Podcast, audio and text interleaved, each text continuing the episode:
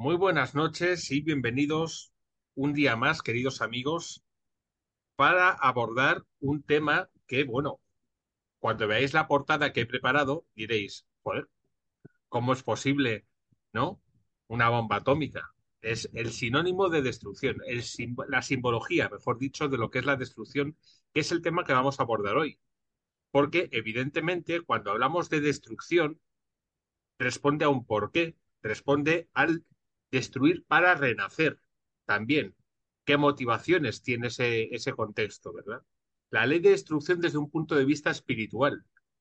¿Qué significa el destruir? ¿Qué significa el renacer? ¿Y qué significa las connotaciones que tiene la ley de destrucción?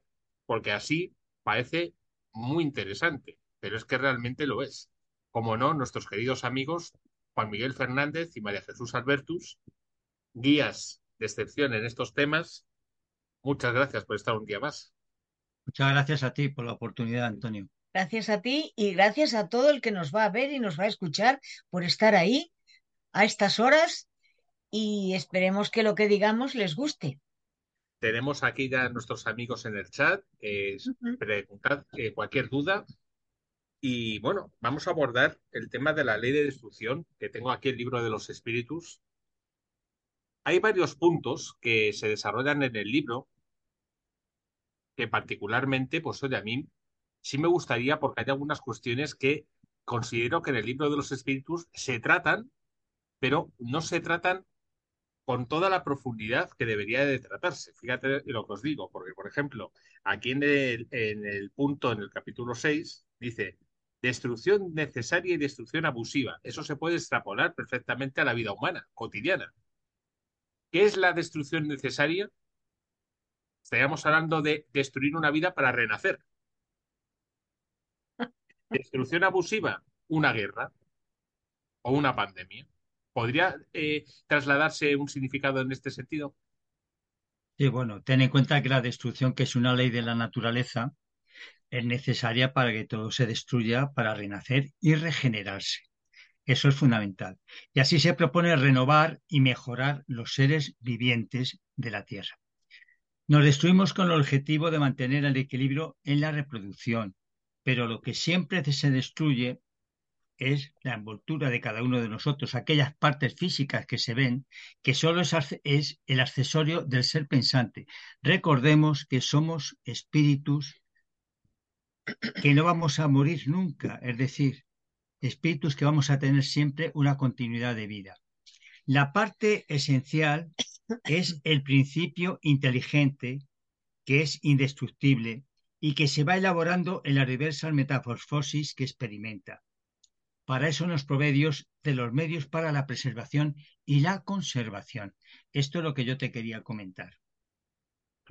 Sí me gustaría, eh, porque claro, cuando se habla de destrucción abusiva, o sea, si hablamos de ley natural, evidentemente algo abusivo no puede pertenecer a la ley natural. Entonces, de ahí entraría la mano del hombre, sí o sí, además, ¿no? Bueno, quiero hacer una connotación también. Lo de abusiva, no sé de cómo lo has visto tú, porque yo en ningún momento lo he visto en el libro de los espíritus. Pero bueno, te quiero comentar que. Sí, Destrucción abusiva en el índice. Te quiero, te quiero comentar que son muchas las traducciones que puede existir del libro de los espíritus y que naturalmente que los traductores muchas veces no concuerdan con aquello que la idea de los espíritus nos han querido transmitir. Yo quería dejar un poquito claro esto, ¿no? Particularmente sí me ha llamado la atención. Es que yo no la tengo. En los libros que yo tengo de los libros de los espíritus, esa palabra no aparece en ningún sitio. Luego eh, te voy a mandar el pantallazo. Vale, vale, vale, pero que eh, sea eh, una, edición, que tú tengas que no la que nosotros hemos estudiado. No lo sé, no lo sé, pero por eso es que me ha llamado la atención porque realmente. No, la página no, la portada. La, página la portada, la portada del libro, muéstranosla. Sí, pues mira, os la voy a mostrar. Venga, muéstranosla. Que la vamos a compartir aquí en la pantalla. A ver, un segundo, que la tengo por aquí. A ver, a ver si se ve. Vamos a ver. Pero mira, como muy bien dicen los italianos, traductore, traidore. Cada uno pone y quita lo que le va. ¿La veis? Sí, Sí, sí está. la vemos, sí. Este es el, el Vale, vale. libro que tengo yo. Sí, sí, vale, vale. De acuerdo. Vale, está bien. Ese es el libro que tengo y Sí. eh, no sé qué edición será, pero sí me ha llamado particularmente la atención. Porque Bueno, claro, los mensajes no suelen ser tan eh, catastrofistas, ¿no? A mí también me llama la atención la palabra, sí. Bueno, pero mira, en realidad, en realidad es una forma de hablar, porque ya los espíritus dicen que tenemos un lenguaje muy pobre. Para A lo ellos, mejor son las traducciones, evidentemente, claro, pero pero mira, de todas formas, tenemos la necesidad de vivir y de reproducirnos, a pesar de que tenemos miedo a la muerte. Esa es, esa es una verdad gigantesca. La inmensa mayoría de las personas tienen temor a la muerte. Pero Ah. nos han concedido el instinto de conservación. ¿Para qué? Para sostenernos en las pruebas por las que tenemos que pasar. La ayuda de, esa, de ese instinto, de esa, mm, De esa voz de interior. esa voz interior que nos habla, nos advierte de muchos peligros. Lo que pasa es que a veces no le hacemos caso. Porque junto a los medios de conservación de la naturaleza, Dios nos ha puesto eh, al mismo tiempo los agentes de destrucción, es decir, el remedio al lado de la enfermedad. ¿Por qué? Pues para mantener el equilibrio. Estamos enfermos, pero también podemos curarnos, podemos sanarnos. Todo tiene relación. Lo que pasa es que solamente queremos la parte buena y no queremos la parte negativa, pero está ahí. Tenemos la necesidad de destrucción de todos los mundos, porque todos se hallan en relación con el estado más o menos material de cada uno de ellos. Y cesa con un estado físico o moral más depurado. Es decir, cuando la Tierra sea un poquito mejor que ahora, no vamos a tener tantos problemas y la ley de destrucción no existirá como no existe en otros mundos más adelantados. Ahora tenemos que apechugar con lo que viene. Tenemos que aprender a vivir con todo aquello por lo que tenemos que pasar. Pero la ley de destrucción es importante. Lo que ocurre es que nos da miedo, pero está ahí y es verdad. Y hay que Y hay hacerla, un- hay que seguirla. una, una cuestión, María Jesús. eh, hablas de eh, la Tierra, evidentemente, Sí, sí. pero eh, las corrientes que estamos viviendo actualmente, para muchas personas que a lo mejor se hable de destrucción y de la Tierra, automáticamente pensarán en cambio climático, en situaciones de este tipo de destrucción del medio ambiente. Entonces, claro, para destruir, para mejorar, pues a una persona dirá, vale, pues se destruye el medio ambiente para que renazca otra vez y sea algo mejor. ¿Esto cómo se podría ta- también plantear, si se puede plantear de esta manera? Porque Mira, tal vez, Las calamidades destructoras es para que progresemos más rápidamente y es necesaria para la regeneración moral de los espíritus. Esto está clarísimo.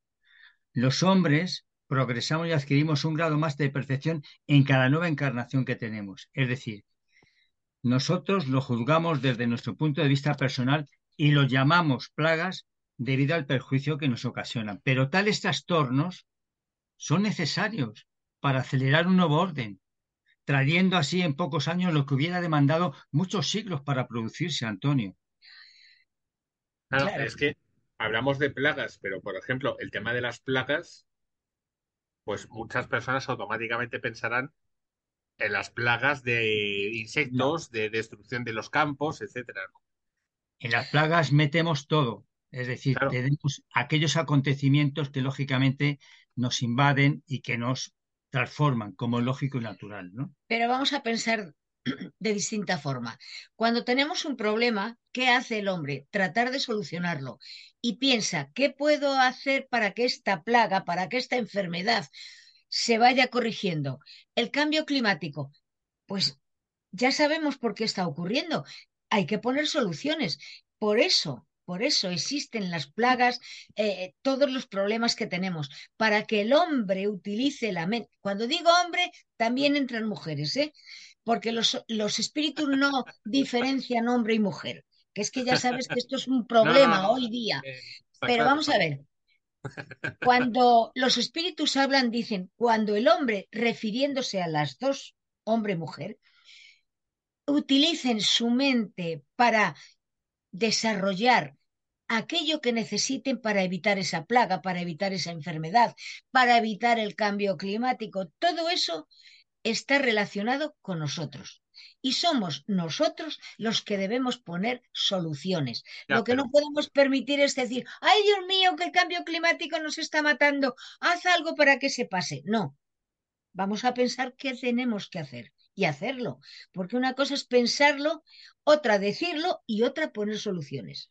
Mira, los espíritus nos dicen que el mejoramiento de la humanidad se encuentra en nuestras manos para progresar mediante el conocimiento del bien y del mal. Exacto. Es decir, es el hombre el que no los aprovecha.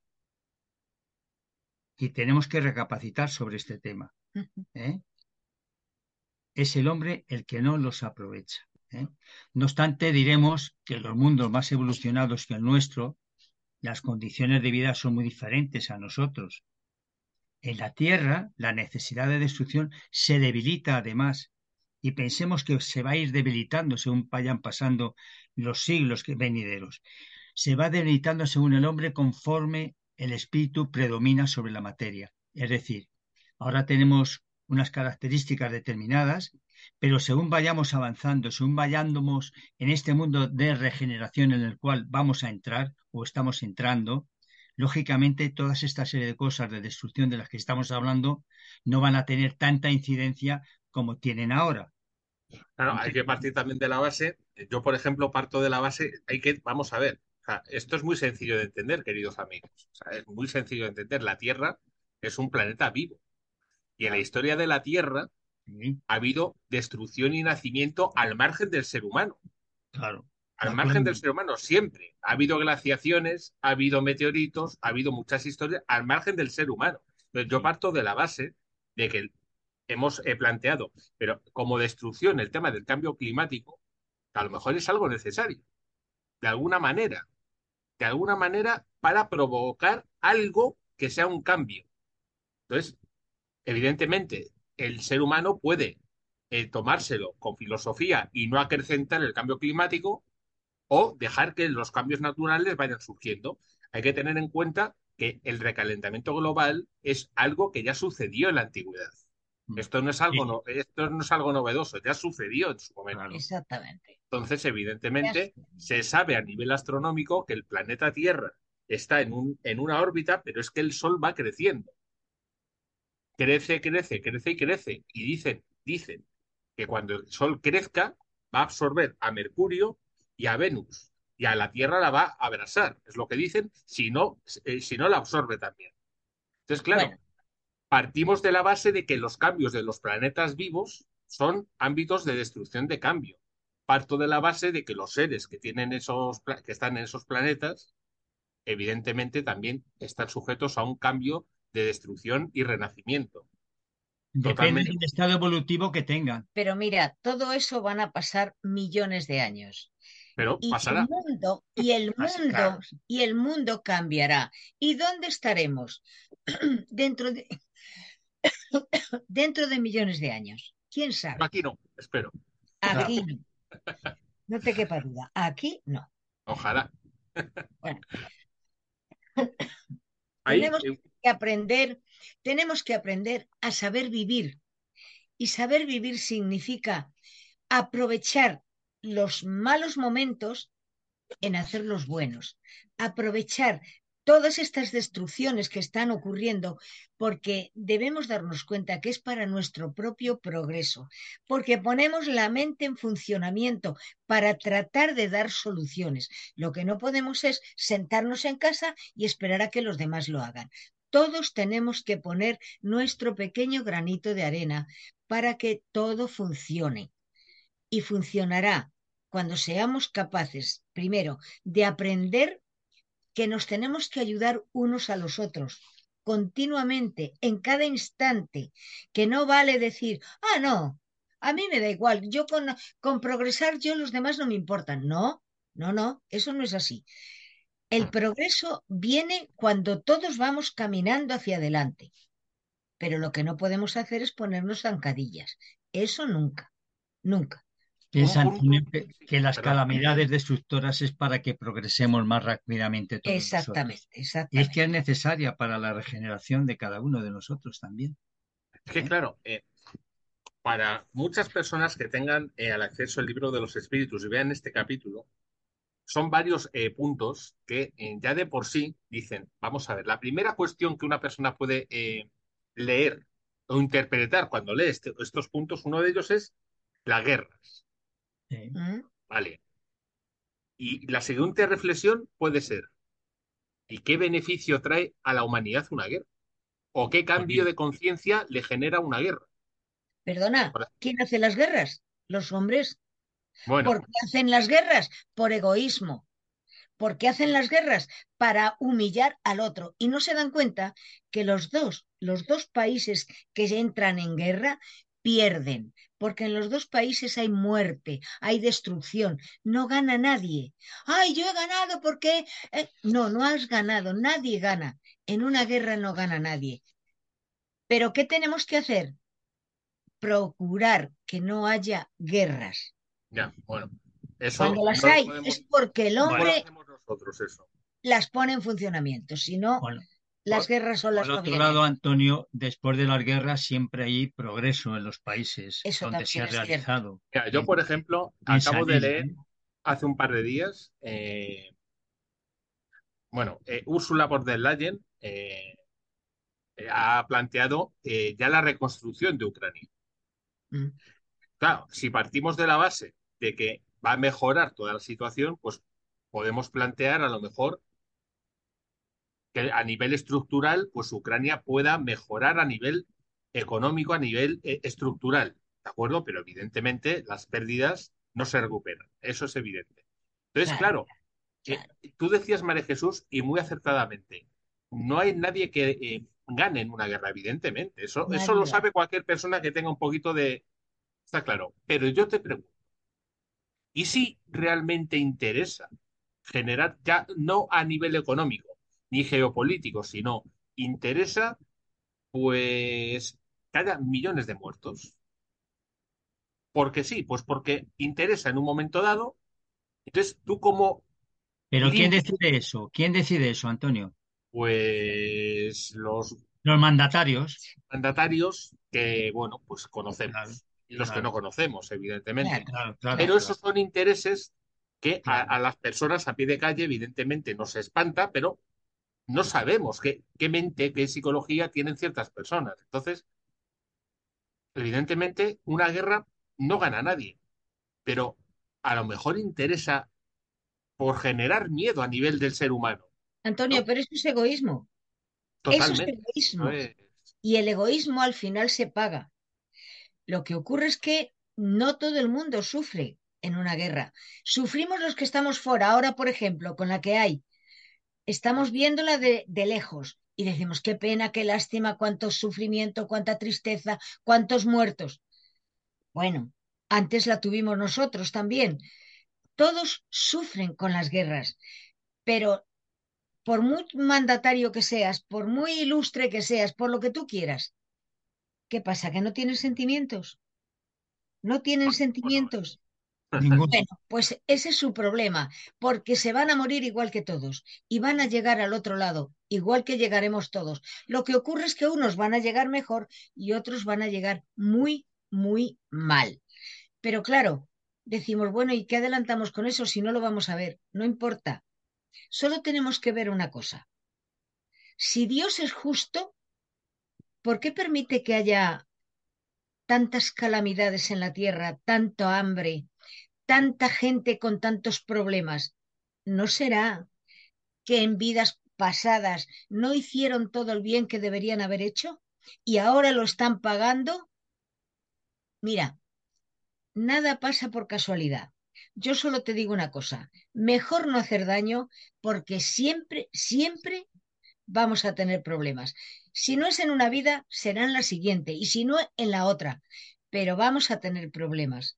No nos interesa hacer daño, no nos interesa ser malas personas, porque no vamos a adelantar nada más que sufrir. Nos dicen también los espíritus que tales trastornos son necesarios para acelerar un nuevo orden. Yo parto de esa base.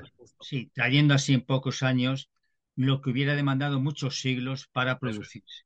Claro. Pero fíjate, por ejemplo, fíjate qué interesante esto que estás diciendo, porque hay una teoría que existe de lo que es la, la caída de eh, la guerra del cielo, la caída de Lucifer. Paralelo, esa información paralela a lo que se ha planteado a nivel eh, doctrinal católico. Bueno, y el judaísmo y tal. O sea, evidentemente lo que sabemos, pero hay una teoría en la que esa confrontación entre Lucifer en este, en este caso y eh, la entidad suprema, Dios, pues se basa en que eh, Lucifer consideraba que el ser humano debería de evolucionar muy rápido, pero eh, unas vidas muy duras, para poder evolucionar en poco tiempo, en vez de en más, en más tiempo, con vidas más, más tranquilas, pero con la misma evolución. Es decir, si yo tengo que andar eh, un kilómetro, pues yo puedo andarlo en dos pasos o andarlo en cien pasos. Eso, y vendría a ser una eh, diferenciación de ideas a nivel filosófico en el que no a ponerse de acuerdo uno u otro, eh, Lucifer decidió irse. Eso es una teoría que existe de la rebelión, en serio, en serio, una rebelión filosófica. Claro, esto viene a colación, Juan, lo que estás diciendo. Vidas con un poquito más de dureza para una purificación más rápida. Claro, se puede entender perfectamente. Por eso podremos entender por qué en la Tierra nos encontramos a sociedades y a países que sufren desde siempre y a países que no sufren tanto en apariencia. Claro, puede responder a esto, a lo que estamos hablando. Mar, mira. Es que todo esto que me has contado, Antonio. Vamos a ver, mira, vamos a ver. No me, no me encaja para nada. Espera, vamos es a una situación que existe. Entonces yo tengo la obligación de decirte. que existe no, que, existe no, que se ha planteado. Se ha planteado, evidentemente. Es muy distinto. Una cosa es un planteamiento y otra cosa es una cosa que exista. Son cosas distintas, por favor. Vamos a poner los puntos sobre las síes. Me refiero que exista a nivel sociológico. No, que exista, no, que se comenta, que se comenta a nivel sociológico, pero no que exista porque me estás hablando de Lucifer, por favor, y hablar aquí de Lucifer yo creo que no tiene ningún sentido. Vamos a ver, entiéndeme, o sea, Lucifer para eh, personas será un arquetipo, para otros será una existencia, para otros será... Nada. ¿Me entiendes lo que decir? Lucifer ni más ni menos es un espíritu inferior. Inferior, ¿por qué? Pues porque no ha sido capaz de ascender. Pero llegará un momento en que dejará de ser Lucifer malo y será Lucifer bueno, como todos. Todos hemos nacido simples e ignorantes. Lo que ocurre es que unos avanzan más y otros avanzamos menos. No importa, lo único importante es no hacer daño, porque es la única forma que tenemos de crecer. Y vamos a crecer ayudándonos, vamos a crecer sin causar dolor a los demás, porque si no, el dolor que causemos a los demás lo vamos a sufrir en nuestras propias carnes. Si no es más pronto, será más tarde, pero al final lo sufriremos. Por lo tanto, vamos a dejarnos de tonterías y vamos a ser capaces de pensar antes de realizar cualquier tarea, cualquier cosa. Si vemos que no es correcta, no lo hacemos. Que vemos que está bien, seguimos adelante. Porque de lo contrario, como tú dices, Lucifer estará siempre a nuestro lado y no le queremos a nuestro lado. No, a nuestro lado queremos espíritus luminosos que nos orienten, que nos intuyan, que nos inspiren cosas buenas. Porque todos estos mandatarios que son los que dicen, ay, vamos a hacer una guerra, están influenciados por Lucifer y por los espíritus inferiores que hay muchos, muchos, más de los que nos imaginamos. Y no queremos esa compañía, queremos una compañía dulce y amorosa. Nos pregunta eh, Ana, eh, yo, claro, yo ya evidentemente, Ana, eh, yo haré un directo, ¿vale? En este, en este sentido, pero sí, si consideráis a Lucifer y Satanás el mismo, Para mí no, ¿eh? Para mí son entidades distintas. No sé, Juan, María Jesús. Yo es que me río de esto. ¿Me entiendes? O sea, para Es mí, que, es que no opino, Antonio, no Bueno, opino porque, porque es algo que para mí no existe. Existen espíritus verdaderamente terribles, tremendos, ¿eh? Sí. que se les quiere denominar de esta forma, ¿de acuerdo? Pero como personaje, para mí no existen. vamos Ninguno. a ver. Llegado a este punto, yo lo planteo desde el punto de vista de que al ser humano, y esto no me dejará nadie mentir, si tú al ser humano le quieres hacer entender algo, le tienes que hacer entender algo con etiqueta. Sí, Vale, de acuerdo. Con lo cual, con lo Sí. cual estamos hablando de Lucifer, que es el nombre que se acuña a una entidad Sí, a nivel medieval que se Sí. traslada para acá. Lucifer, Satanás, de aquí para acá, hasta nuestros días. De ahí Sí. sale el arquetipo del mal como Sí. entidad, perfecto. Ahora, exactamente. que el, que el mal como origen no exista, eso no puede ser. Igual que el bien como origen existe, el mal como origen existe. Pero, pero, porque Ahora, el- que lo queramos llamar Porque ha sido creado por nosotros, Antonio. claro, pero el mal yo no digo, es- no, pero yo no digo quién lo ha creado. Digo que existe. No, existe, Ahora pero podemos- ¿quién lo ha creado el mal? ¿Quién ha Pero- creado el mal? Pero es lo que te digo, Juan. Yo digo que existe. Ahora podemos, ¿Quién si lo ha queréis, creado? podemos debatir quién lo ha creado. Claro. Para mí, hay ciertas entidades del mal que son creadas por el hombre como formas pensamiento, Sí, que el propio ser humano puede destruir en cualquier momento, en el momento en el que cambie su clic y evolucione. Sí. Yo eso lo hice, eh, lo planteé en un congreso en el que estuve invitado y yo hice una conferencia como eh, el demonio, entidad espiritual o forma pensamiento. Yo defendía particularmente que son entidades que el ser humano crea debido al miedo que, que tiene, ese estrés, ese miedo genera formas pensamiento. El que es una forma pensamiento ya sería tema para otro momento, pero el ser humano puede destruirlas perfectamente, sí, sí pero hasta razón. cierto punto. Sí, sí, tienes razón. Tienes razón en lo que estás diciendo. Pero lo que no cabe duda es que el miedo se tiene por desconocimiento. Por Totalmente. eso tenemos miedo. Tenemos miedo a la muerte, tenemos miedo a las enfermedades, tenemos miedo a muchas cosas. Pero porque no tenemos conocimiento de cómo solucionar el problema. Entonces nos da miedo. ¿El hombre ha creado? Sí.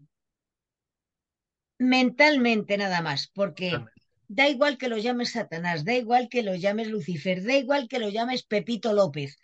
Hay espíritus muy, muy malos, muy, muy negativos que hacen mucho daño.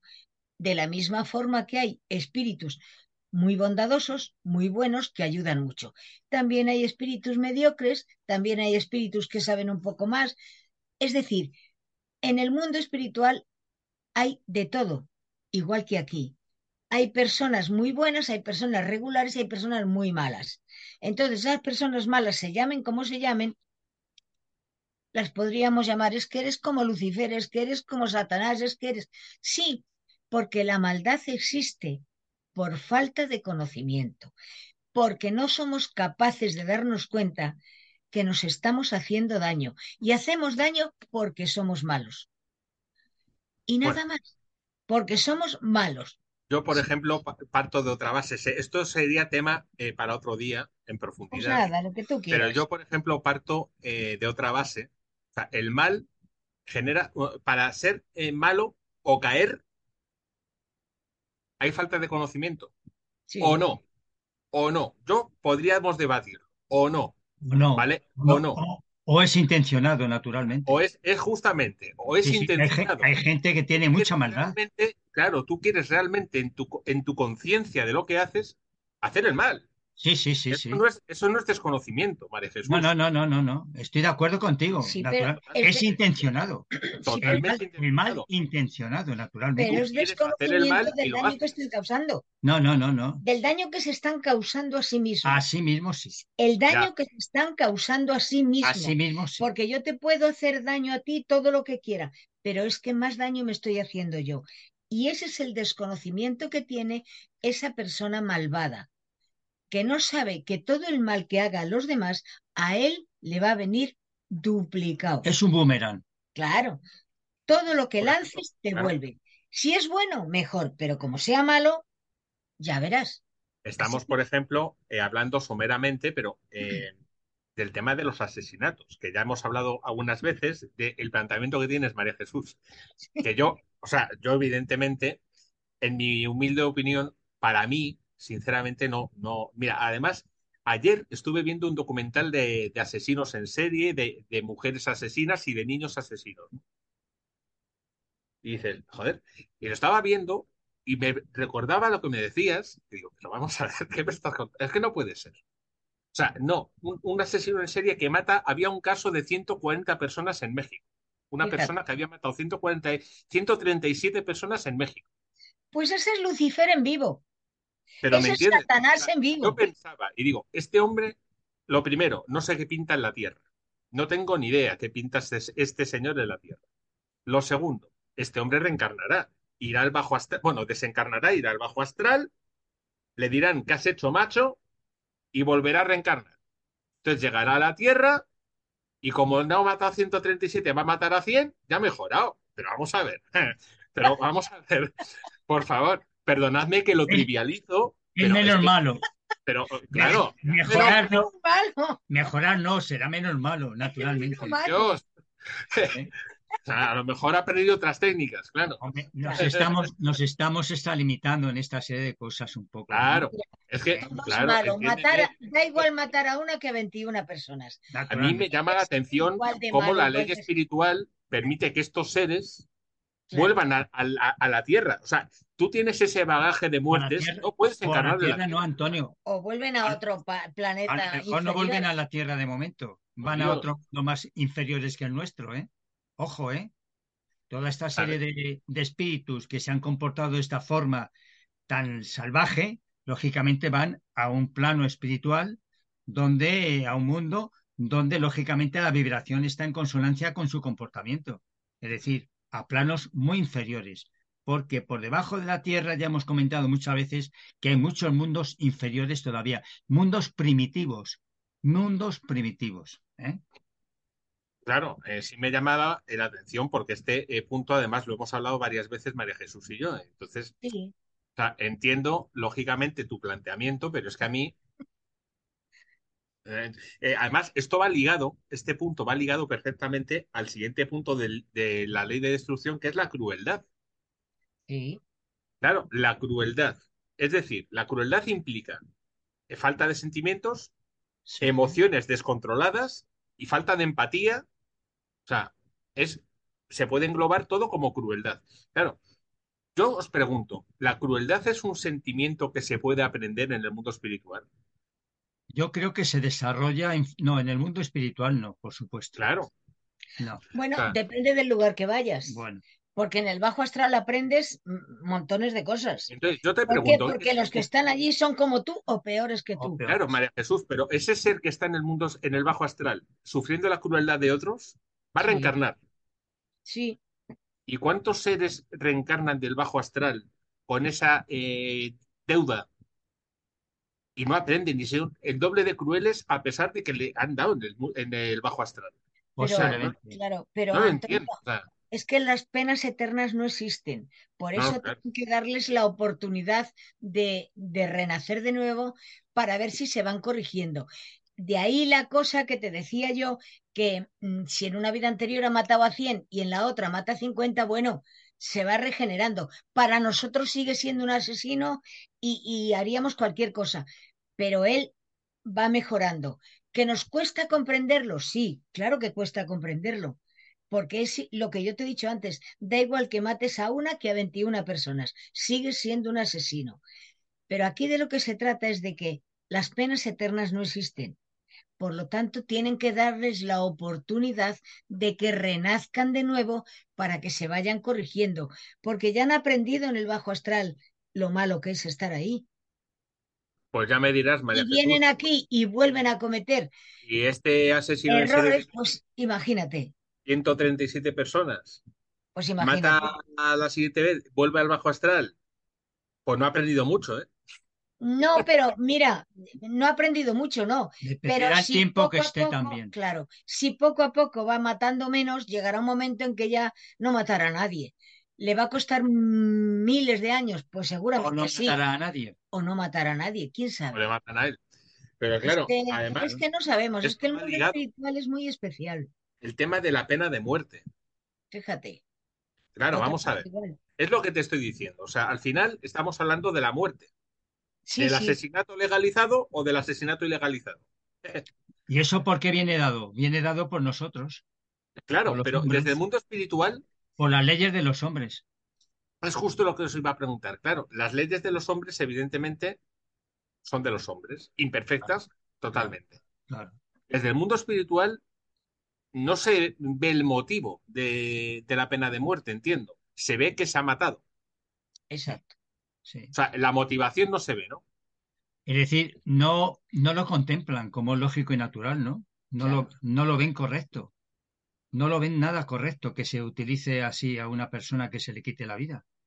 Por eso, en los mundos superiores al nuestro, la pena de muerte no existe. Y es más, ya en la Tierra, ya hay La pena de muerte no existe y los Ya. asesinos tampoco. Bueno, vamos a ver. Exactamente, y los asesinos tampoco. es- estamos hablando ahora del tema de la pena de muerte. La pena de muerte, ¿cuántos países tienen ahora la pena de muerte? En muchos ha desaparecido automáticamente. ¿Por qué? Porque vamos progresando, vamos mejorando, vamos cambiando leyes también. Los hombres también progresan en las leyes, como es natural. Y como tú muy bien decías hace unos instantes, en los mundos superiores al nuestro, ni existe la pena de muerte ni existen los asesinatos, como es lógico y natural. Es decir, acabar con la vida de aquel que está viviendo al lado tuyo. Porque no existe el mal. Exacto. Es Entonces, que, claro, claro, hay que partir de la base de que al final, eh, de una manera o de otra, eh, el ser humano quiere paz en su entorno. Entonces, si hay un asesino, es que hay muchos casos que son flagrantes en el sentido de reincidencia, ¿no? De reincidencia. Entonces, claro, yo me pregunto, ¿se puede aprender en la Tierra? eh, se podrá aprender ciertas cosas, pero yo creo que hay otras muchas que no se aprenden en la Tierra. Le Eh, dan tú la- ya tienes sí, le dan las oportunidades para que aprendan y no las aprenden, porque siguen todavía con su individualidad, siguen todavía con su estado evolutivo que tenían antes. Es decir, cuando nos dan una oportunidad a cada uno de nosotros para mejorar, la debemos de aprovechar. Pero muchos ya sabemos que no se aprovecha, a pesar de que tengamos siempre la intuición de aquello que debemos de realizar. Las oportunidades se nos conceden no solamente a los asesinos, sino nos conceden a las personas comunes, a las personas normales, que no asesinamos, pero cometemos muchos errores a lo largo de nuestras vidas. Y por eso estamos aquí todavía, en este mundo actual. Pero mira, Ana, Y no, y no aprendemos, no aprendemos. No, mira. Volvemos a repetir los mismos, los mismos defectos que teníamos antes, los mismos casos, las mismas situaciones. ¿Comprendes? Mira, Ana nos dice y tiene razón. A veces hacemos daño sin querer o sin darnos cuenta. Otras veces lo hacemos A mala idea. con mala idea. Claro. Bueno, pero una cosa es hacer el mal sin querer y otra cosa es hacerlo con mala idea. Con mala idea tenemos graves problemas. Es la intención. Claro, porque es la- lo que cuenta es la intención. ¿Con qué intención lo has hecho? No es lo mismo eh, hacer, darte un empujón, caerte y darte en la cabeza y morirte que, que, que- que clavarte 20 No. cuchillos o, o pegarte un tiro. Lo estoy haciendo con toda la intención. Esa es la diferencia. Una cosa es querer y otra cosa es Ingrid, Sí, de plantear en el chat una pregunta interesantísima, Sí, sí. que es, Bueno. ¿matar a alguien en defensa propia se considera asesinato? No, no se considera asesinato. Es Se curiosa. Se considera una reacción lógica de protección a uno mismo. ¿Comprendes? Claro, pero desde un ámbito de, de humanidad. Sí. Y Claro, es- pero a nivel espiritual, espiritual y espiritual igual. tiene menos responsabilidad.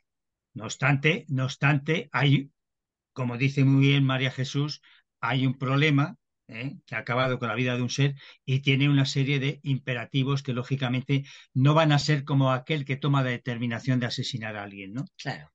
Es muy claro, es distinto. que hay que explicarlo, porque claro, eh, hay muchas personas que evidentemente, pues vamos a ver, Yo por defender viene una persona a agredir, ¿no? Sí. Y tú por defender a tu pareja, pues la empujas, se cae y se da contra el bordín. Se abre la cabeza y se queda ahí. Claro, no tenías intención. No he tenido ningún momento. Ya, pero has matado a una persona. Entonces, claro, desde el mundo espiritual, ¿qué mano izquierda se tiene desde el mundo? Claro, porque no es lo mismo. Aquí no tienes voluntad de hacer nada y por circunstancias se mata. No es que la hayas rematado tú. Vamos a ver. Claro, eh, es que no es lo mismo. Al final es la muerte de una persona, sí, pero, que venía para que matarte a ti. Claro, pero no se ha hecho con intención de matarle, sino de defenderse. Ha sido, te has defendido y has sido... Es como cuando tú hablabas antes del tema de las guerras. En las guerras, por ejemplo, los enfrentamientos no están, la espiritualidad eh, no te sanciona por las muertes que tú hayas podido eh, realizar, ¿no? Precisamente por ese enfrentamiento que ha habido. Exacto. No tiene tanta responsabilidad el soldado que le obligan a matar como el que manda que se mate. Eso eh, parto de, partimos de esa base. No le quedan más narices que disparar porque se lo están mandando, pero el que ordena que se dispare, ese sí tiene mayor responsabilidad. Por lo tanto, ahí tenemos un punto claro. Muy, muy hábil también, Mónica, eh, claro. Por eso yo planteé el tema del monográfico de la ley del olvido, básicamente. si no nos acordamos por la ley del olvido, ¿cómo sabemos que estuvimos en el bajo astral o fuimos malos? de forma intuitiva, te diría yo. Bueno, no, yo, yo pienso que simplemente analizándose como es ahora, ¿no? O sea, al final, eh, Mónica parte de la base de que tienes que tener un puntito de introspección que en el 90% de las personas no existe.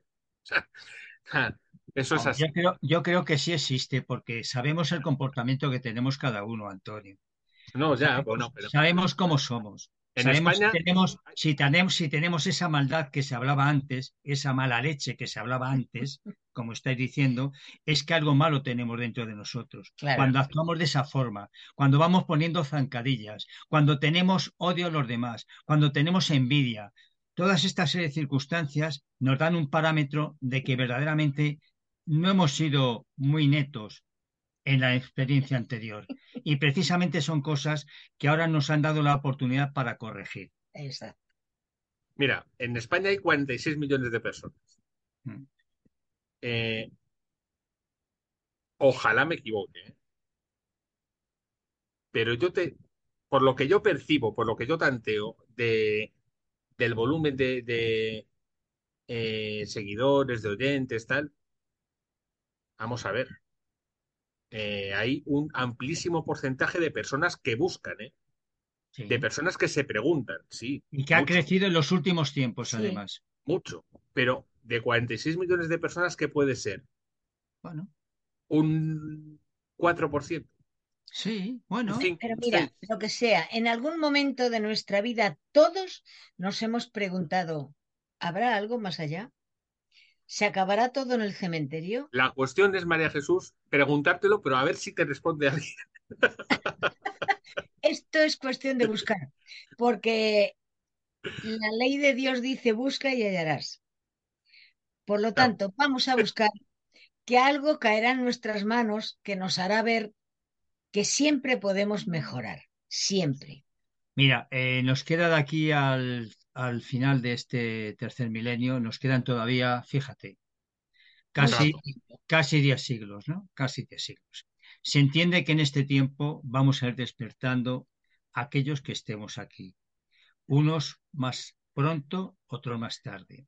Y aquellos que no despierten, como hemos hablado, que estarán estorbando en este, en este planeta, serán enviados a mundos inferiores, como ya hemos hablado muchas veces, mientras al tiempo irán incorporándose espíritus con más conocimiento de los que se han marchado antes. Quiere decirse que según vayamos avanzando en este periodo de tiempo, lógicamente, iremos despertando cada vez más, más, más y más. Y esto es la oportunidad que cada uno de nosotros tenemos, despertar. Y gracias, gracias en este tiempo a los medios sociales como el tuyo y como otros muchos que mm. existen, la gente va buscando y se va interesando por esta serie de cosas, lo cual hemos de agradecer todos, porque a todos nos gustaría que nos ayudasen, Muchas veces los espíritus, cuando los recibimos en las reuniones mediúnicas, los espíritus que están eh, perturbados, que están confundidos, nos dicen, lo que, y, qué me vas a cobrar? Y no te vamos a cobrar nada por, por, por intentar ayudarte, ¿no? Entonces, ¿cuál es la explicación? Pues la explicación es muy sencilla, hermano. A mí me gustaría, cuando yo estuviese en el mundo espiritual y tuviese la oportunidad de visitar como tú un grupo que me esclareciesen la situación que estoy viviendo.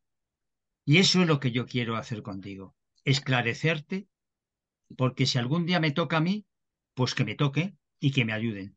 ¿Eh? Sí, pero tú sabes que hay otros espíritus también que vienen y nos dicen, ay, si a mí me hubiesen contado esto antes, ah, claro. ¿cuánto sufrimiento me habría ahorrado?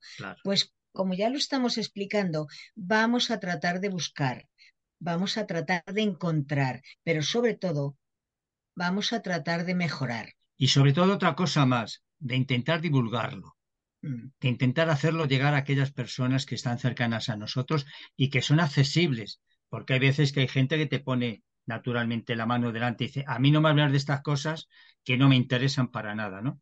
Pero aquellos que nos den la oportunidad, pues claro que sí, les debemos de hablar y debemos orientarlos como nos han orientado a nosotros. Claro, pero, Esto es importante. Pero mira, Antonio, como te ha dicho Miguel hace un momento, es verdad, gracias a vosotros, a los medios de comunicación, se extiende mucho este conocimiento y la gente empieza a pensar, pues sí, debe de haber algo más allá. Voy a buscar qué es lo que nos interesa. Buscar para encontrar, para cambiar, para mejorar, para evitarnos sufrimientos, que ya tenemos bastante a lo largo de la vida, como para encima morirnos y llegar allí y seguir sufriendo. Así que no. Y no saber qué hacer. Exacto. Y no saber qué hacer. Interesante es el tema del duelo. Bueno, ya que en este tiempo, Antonio, ya no tiene mucho sentido.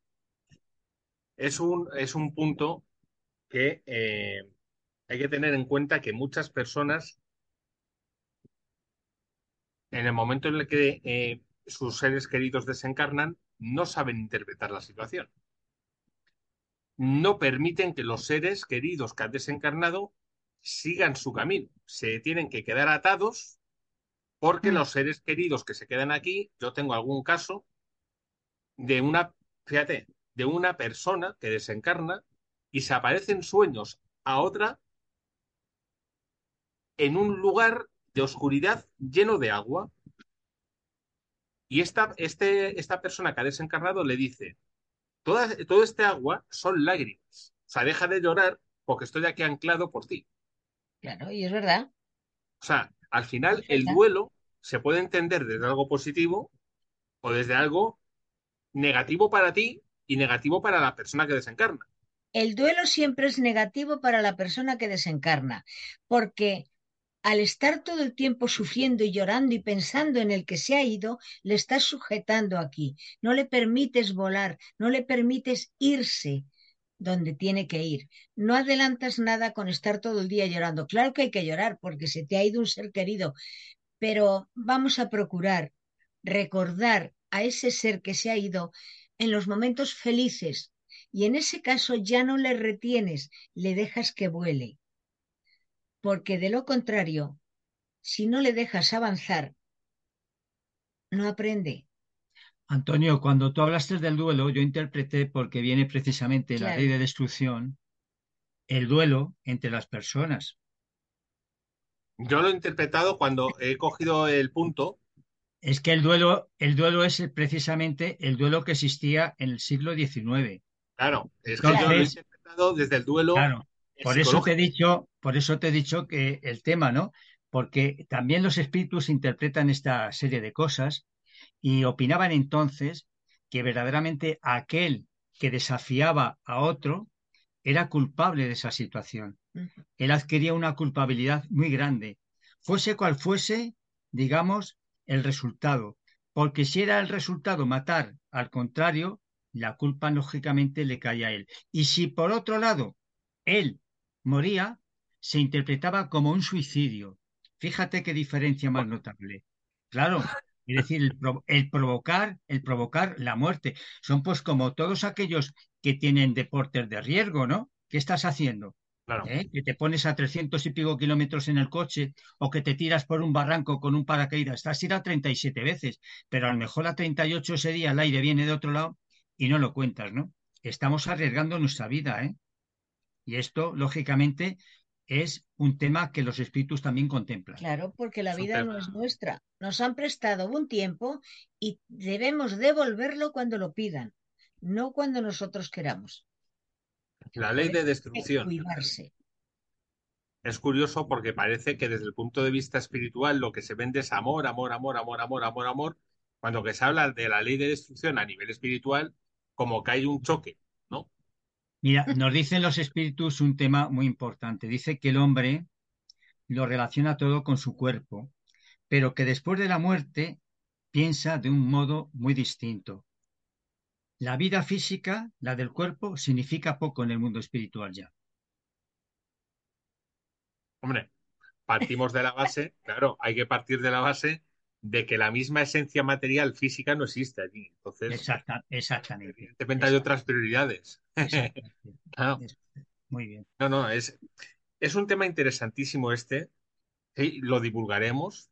Poco a poco vamos a ampliar mucho más. Vamos a ahondar, si os parece bien, en, en algunos puntos de la codificación, porque eh, cuando hablamos de estudiar, que hablamos muchas veces de estudiar para, bueno, adquirir un poquito más de conocimiento y tener un poquito más de filosofía en estos campos, bueno, pues vamos a tocar ciertos puntos para dar un poquito más de formación en esos, porque son eh, puntos que pueden ser correosos en algunos momentos o impactantes y puede generar pues una catarsis muy grande con lo que una persona puede vivir.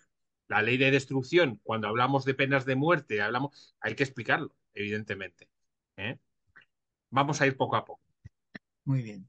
Siempre un placer, Juan, María Jesús.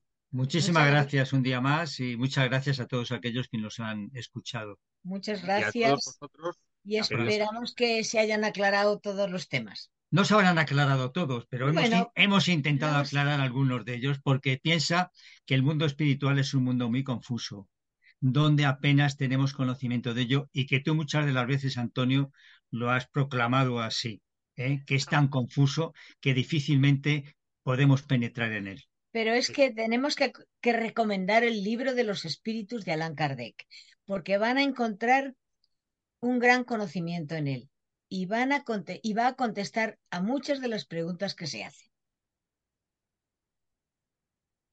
hablábamos ahora mismo, ya para terminar, eh, de lo profundo que es el mundo espiritual. Mucho. Yo estoy convencido, convencido, convencido, convencido de que si tú quieres explicar algo que es inabarcable, tienes que decir cielo, purgatorio e infierno. Ahora no me interesa el purgatorio, lo quito, luego lo pongo. O sea, eso ha pasado. Con lo cual, es lo que hablábamos antes de las etiquetas. Entonces, si tú quieres explicar algo al ser humano en general, algo que es inabarcable, tienes que encorsetarlo. Y cuando lo encorsetas, otra vez un poquito más. Y eso es lo que ha sucedido con el mundo espiritual. Entonces, bueno, poco a poco, hasta que un día me levante, haga un directo y suelte todo. Pero bueno, poco. Suelta lo que quieras. Un abrazo grande y Un abrazo. También para ti, Antonio. Hasta pronto. Un abrazo Chao. fuerte.